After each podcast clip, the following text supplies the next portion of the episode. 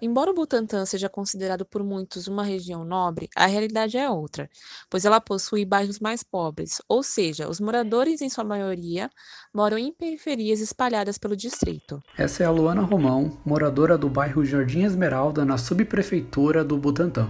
E hoje a gente vai até a zona oeste da cidade entender um pouquinho mais dessa subprefeitura tão cheia de contrastes.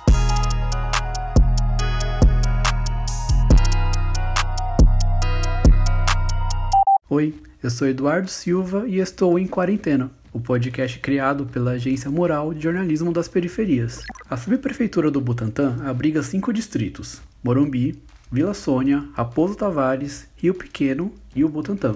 Por lá vivem cerca de 428 mil pessoas, algumas em grandes mansões de luxo pelo Morumbi, outras em favelas e ocupações, realidades completamente diferentes. E é por isso que as demandas dos moradores variam muito em cada distrito.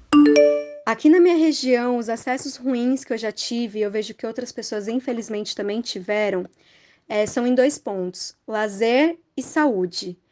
No lazer, os espaços que é, têm a promoção da cultura, né, a, a, a, promoção da prática de esportes, como o Céu Irapuru, e esses aparelhos que ficam em espaços públicos e ao ar livre para você fazer uma atividade física, são lugares que infelizmente estão abandonados que deveriam ter uma melhor promoção para a população, sabe? Que deveriam ser bem cuidados, que deveriam oferecer outras coisas.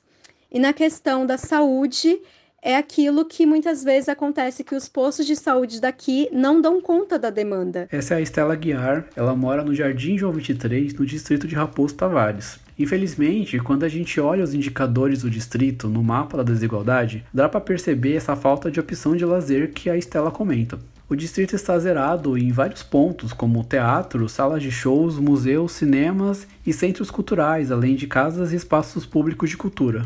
Mas, como qualquer outra periferia, no Butantã também existem pontos positivos. A Luana, que ouvimos no começo do episódio, falou deles pra gente.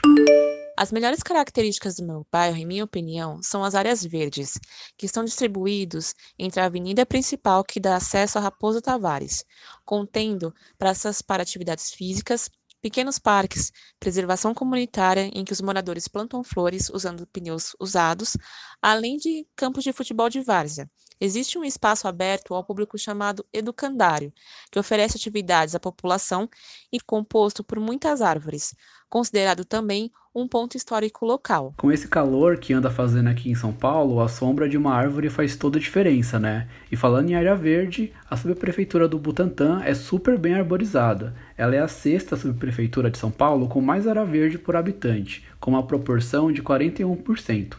Bom, se você quer saber mais sobre o Butantã e também sobre outras subprefeituras de São Paulo, fique de olho em nosso site 32xsp.org.br. Além disso, sincronize a Rádio CBN São Paulo todos os dias às 11 da manhã para conhecer nosso quadro Giro pelas 32. Por aqui a gente segue em quarentena, desejando que tudo isso passe logo. Este podcast contou com a produção de Ana Beatriz Felício, edição de Wagner de Alencar e edição de áudio de Juliana Santana.